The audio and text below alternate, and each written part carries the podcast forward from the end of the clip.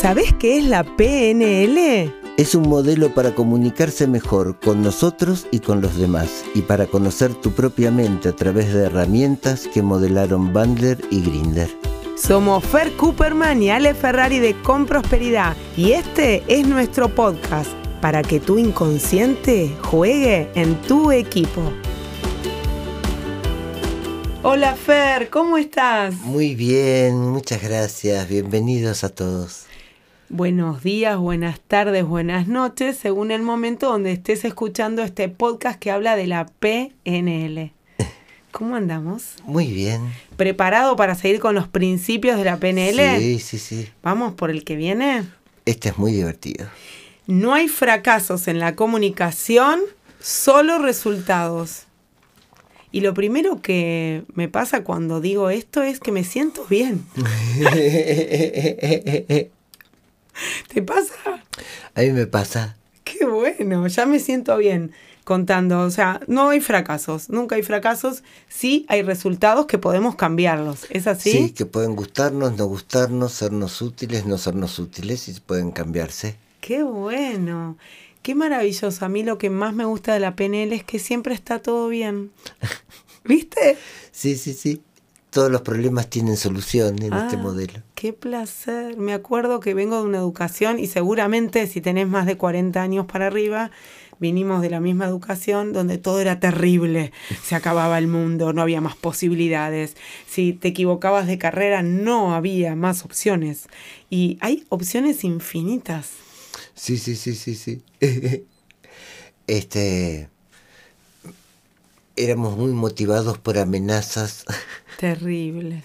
y no por ilusiones, sí. Qué lindo eso. ¿Cómo sería? ¿Cómo podría ser ilusionarnos? Hay dos metaprogramas en la PNL que son ir hacia y alejarse de. Son los dos principales motivadores. Hay gente que se motiva por alejarse de lo desagradable y gente que se motiva más por ir a lo agradable. Yo, yo. Eh, cuando, por ejemplo, no sé, una persona se va a comprar un auto, hay gente que los elige en función de alejarse de lo que no quiere que sea barato de seguro, fácil de estacionar, económico, que no lo elijan para robarlo en la fila del Terrible, ya está pensando todo lo negativo. Para protegerse de todo eso y los otros quieren que tenga ese turbo diésel y que tenga aire acondicionado. techo de vidrio para poder ver el cielo. Con pantallitas adelante, atrás, al medio, el, sonido no sé cuándo. Así que hay diferentes criterios y mucha gente es muy motivada por alejarse de lo negativo. Claro. Y era muy usado en nuestra generación. Muy, y muy bien usado porque estábamos muy acostumbrados a ir por esa estrategia. Los metaprogramas, quiero contarles a los que no han estudiado la PNL, pero pueden estudiarlo, eh, son estrategias de elección. Tenemos como 67 metaprogramas, ¿es así? Sí, sí. Eh, cada vez hay más en cada realidad. Vez hay más. bueno, me quedé con 67. Sí, sí, sí. ¿Y cómo sería esto que no hay fracasos en la comunicación, solo resultados, Fer? Bueno, teníamos esta definición de que comunicación es el efecto que producimos en el otro. Esto es porque se pensaba que la comunicación era un fenómeno simple, pero resultó ser un fenómeno complejo. Este, en la Segunda Guerra Mundial, Bion hizo un modelo donde el emisor le daba un mensaje al receptor y si los dos conocían el código, la comunicación se producía y si había ruidos, no. Así lo estudié en el colegio. Ese era el modelo de las radios que usaban en la Segunda Guerra. Cuando había mucha estática no llegaba el mensaje. En los modelos constructivistas, como el mapa no es el territorio, lo que sea que es no es idéntico a lo que percibo. Lo que percibo no es idéntico a lo que recuerdo. Por ejemplo, si ustedes miran un objeto que esté a la vista de ustedes y cierran los ojos, lo van a recordar con facilidad la imagen pero no es exactamente igual. Un poco de información se pierde, otro se distorsiona, otra se redondea.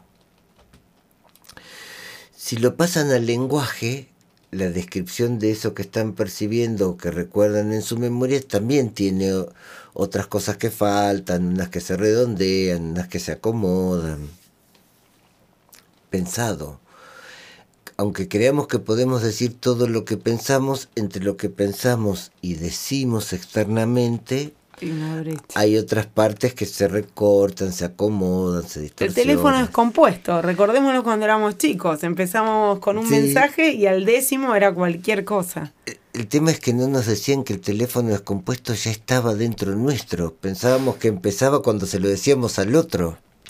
Claro, tenés razón, y empezaba con nosotros. Ya empezaba varios pasos adentro nuestro. De lo que el otro escucha en palabras digamos, de lo que uno dice en palabras a lo que el otro escucha, hay muchos recortes, distorsiones. De, de lo que el otro escucha a lo que se va a imaginar, hay mucha distancia. Así que en vez de algo simple, ya se empezó a considerar que la comunicación era casi milagrosa. Porque es muy raro que nos podamos entender.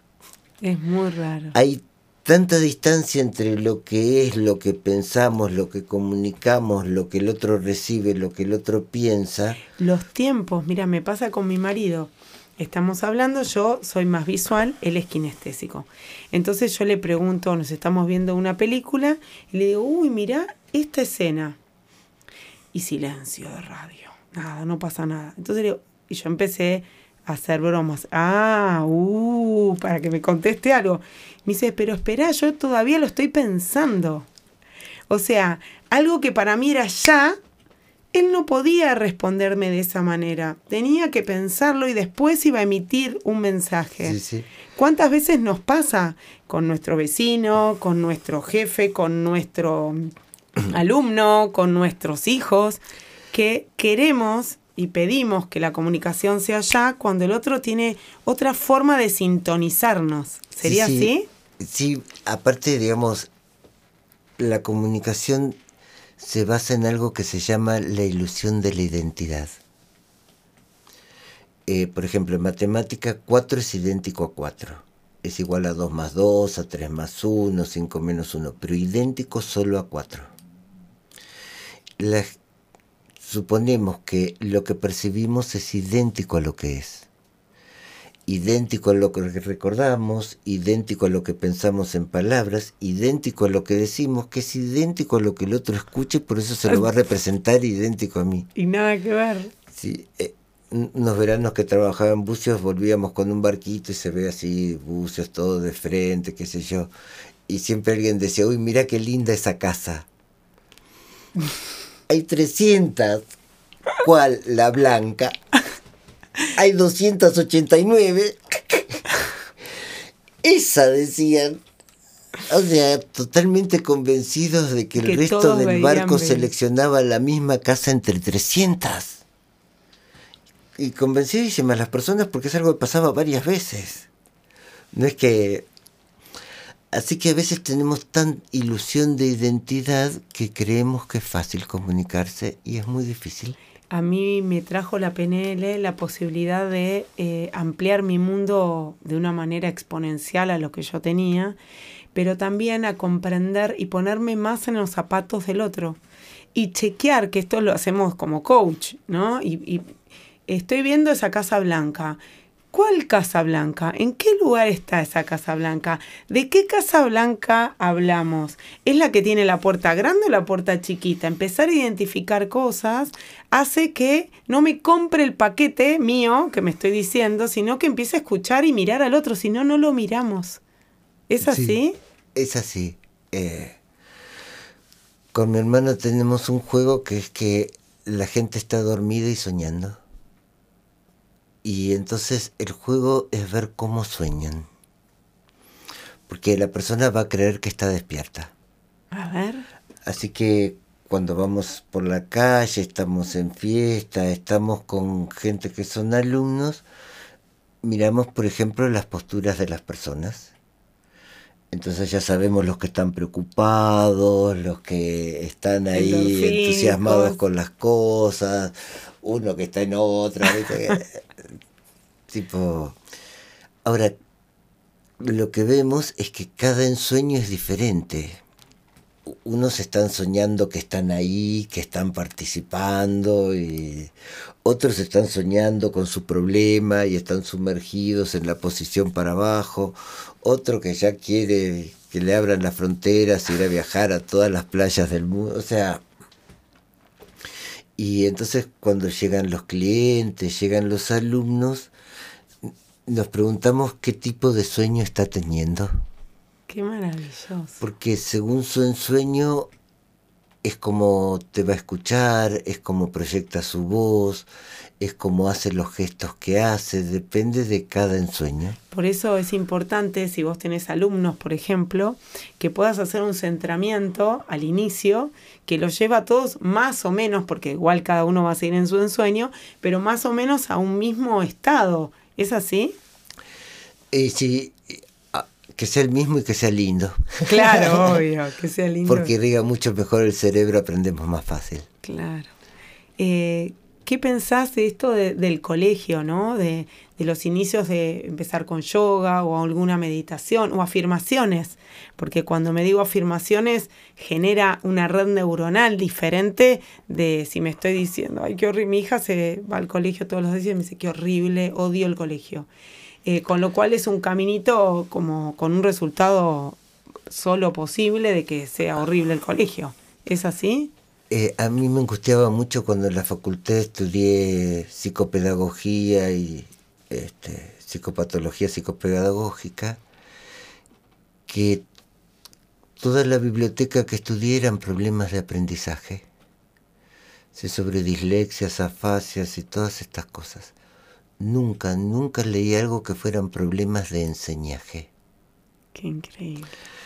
Desde el punto de vista de la PNL está la capacidad del maestro de observar qué respuesta está produciendo. Sería este que hablamos, no hay fracasos en la comunicación, solo hay resultados. Si no estoy teniendo un buen resultado con este alumno... ¿Qué cambio yo como maestro para obtenerlo? pero en general está leído como una falla del chico. Qué maravilloso. ¿Entendés? O sea, bueno, no, no, no es bueno para las matemáticas, no, no, no tiene buena memoria, no se concentra. No es qué cambio yo para que mi mensaje le llegue y entienda lo que le quiero enseñar, sino en qué está fallado el chico. Bueno, terrible. Imagínate, eh, imagínate el dueño de una empresa pyme que no está teniendo los resultados que quiere y tiene que preguntarse qué está comunicando porque no está teniendo ese resultado que quiere. ¿Es así también? Sí. El, el problema es que desde la óptica de la persona, cuando ve que el otro no, el resultado no le gusta que tuvo con la comunicación, eh, em, es fácil hacer un juicio sobre lo equivocado que está el otro que no me entiende. Claro, es lo que nos enseñaron eso, el error es del otro, mira al otro. Sí, así que yo no tengo nada que cambiar, mejorar, ver de mí, de cómo lo estoy emitiendo, de cómo lo estoy... Eh, ya hay hasta unas estructuras representacionales que hacen que si le hablas de cierto modo, parte de la gente no te entienda. Claro.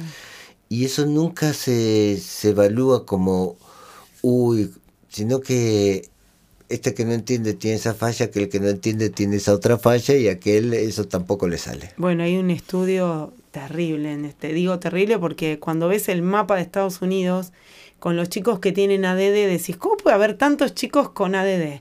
Hay chicos con ADD o hay chicos que son kinestésicos, hay chicos que no pueden soportar estar 45 minutos en una silla para aprender. Eh, ¿cuántos, eh, ¿Cuántos empleados tenés que no pueden estar tantas horas sentados sin poder moverse, porque desde ahí no pueden crear. Entonces es importantísimo conocer más de metaprogramas y de cuáles estrategias tienen tus empleados, tus alumnos, para buscar otros resultados. ¿Seguimos con eso la próxima? Seguimos con eso la próxima. Dale. Gracias, gracias, gracias por estar ahí y espero que te puedas estar llevando tan fácilmente la PNL como nos pasó a nosotros dos. Nos encontramos la próxima. Gracias, gracias, gracias.